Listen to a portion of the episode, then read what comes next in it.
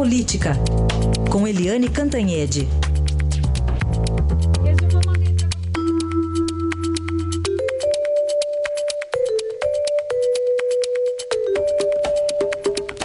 Principal assunto, o julgamento pelo TSE da chapa Dilma Temer, que teve na primeira sessão um embate já, né, Eliane? Bom dia. Bom dia, Raíssen, bom dia, ouvintes. Pois é, ontem foi só para esquentar, né? Não teve nenhuma decisão, nada, mas foi super importante para a gente já ver como é que será o julgamento e quem serão os seus principais atores.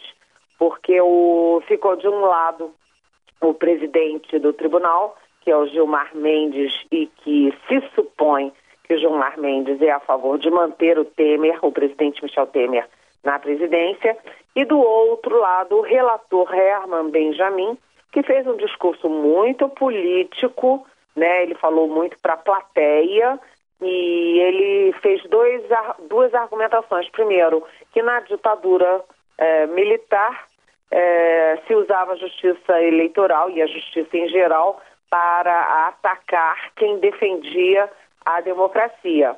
E que agora, na democracia, eh, a justiça eleitoral tem o papel de atacar quem ataca a democracia. E ataca como? Ataca com más práticas é, eleitorais, com, é, enfim, desvios de campanha, etc. Que é o que está em jogo agora lá no julgamento. Então, o Herman Benjamin, inclusive, usou um velho, velho não, nem tão velho assim, mas uma, um voto é, antigo aí do, do Gilmar Mendes para ir direto, foi uma provocação direta ao Gilmar Mendes. O Herman Benjamin até surpreendeu por isso, porque ele foi é, não foi sutil nisso, porque ele usou um voto do próprio Gilmar Mendes, que reclamava na, na ocasião que a justiça eleitoral só servia para caçar é, governadores de pequenos estados, como o Piauí, por exemplo, mas sempre muito cautelosa e muito cheia de dedos para tratar da, do Rio de Janeiro, do, de São Paulo e tal. O que, que ele quis dizer com isso, Herman Benjamin? Quis dizer o seguinte: se a justiça eleitoral tem que ser dura com, é, com o Piauí, por exemplo, tem que ser dura também com os presidentes da República. Então, esse embate é, é que vai marcar o julgamento daqui para frente o Gilmar de um lado, Herman Benjamin de outro. A sessão de ontem foi morna, né? É, os advogados defenderam, mas sem nenhum, nenhum rompante, né?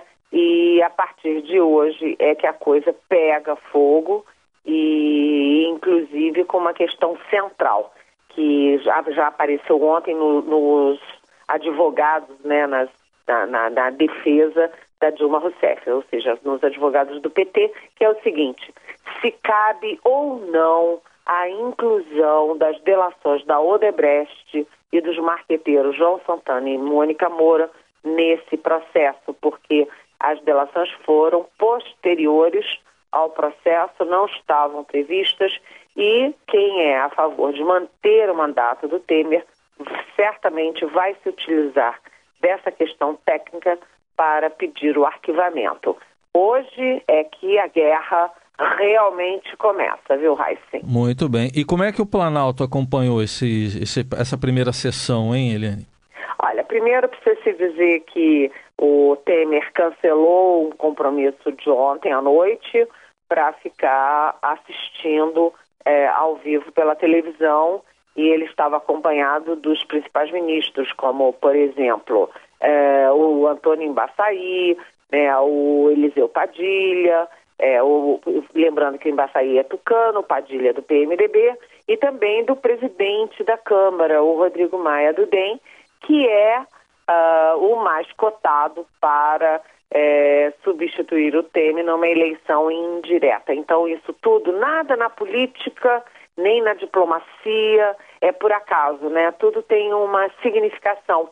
Então, ao assistir junto com PMDB, PSDB e com o presidente da Câmara, o Temer quis sinalizar de que ele tem apoio político.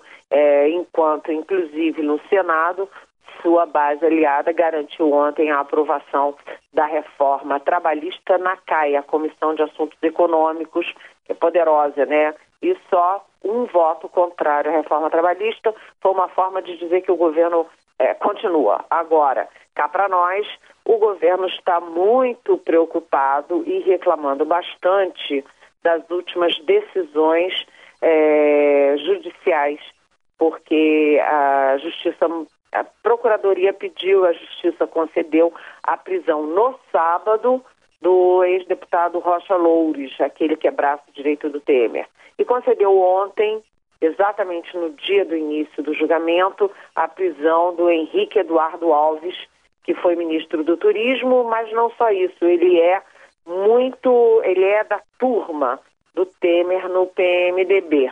Né? Então, dois presos assim no espaço de, de, tempo curto e bem na bica do julgamento, o Palácio é, vê isso é, como uma forma da, da Justiça e da Procuradoria é, é, tentarem constranger o TSE, criarem um clima favorável à cassação. É, agora, eu até aproveito aqui para fazer uma correção de ontem, porque eu falando que o Henrique Eduardo Alves é, foi presidente da Câmara, eu disse, citei o, o José Genuíno do PT como ex-presidente da Câmara e ele não foi. Né? Então, dos dez últimos presidentes da Câmara, você tem seis enrolados, três deles presos, que são o próprio Henrique Eduardo Alves ontem, o Eduardo Cunha, né, e o João Paulo Cunha, que foi preso no mensalão. Tem, tem um quarto, que é o Aécio Neves, agora senador, que está com um pedido de prisão feito pela PGR. O Severino Cavalcante foi caçado. E o Temer, que foi presidente três vezes da Câmara, também está sendo investigado. Então, dos dez, você tem seis numa situação aí, eh, vamos dizer assim, delicada na justiça. Mas o Genuíno é, não foi presidente da Câmara, não, não é um desses seis uh, enrolados. Tá certo. Até o próximo episódio, Eliane. Amanhã teremos muita coisa para falar aqui na Eldorado. Tchau, então.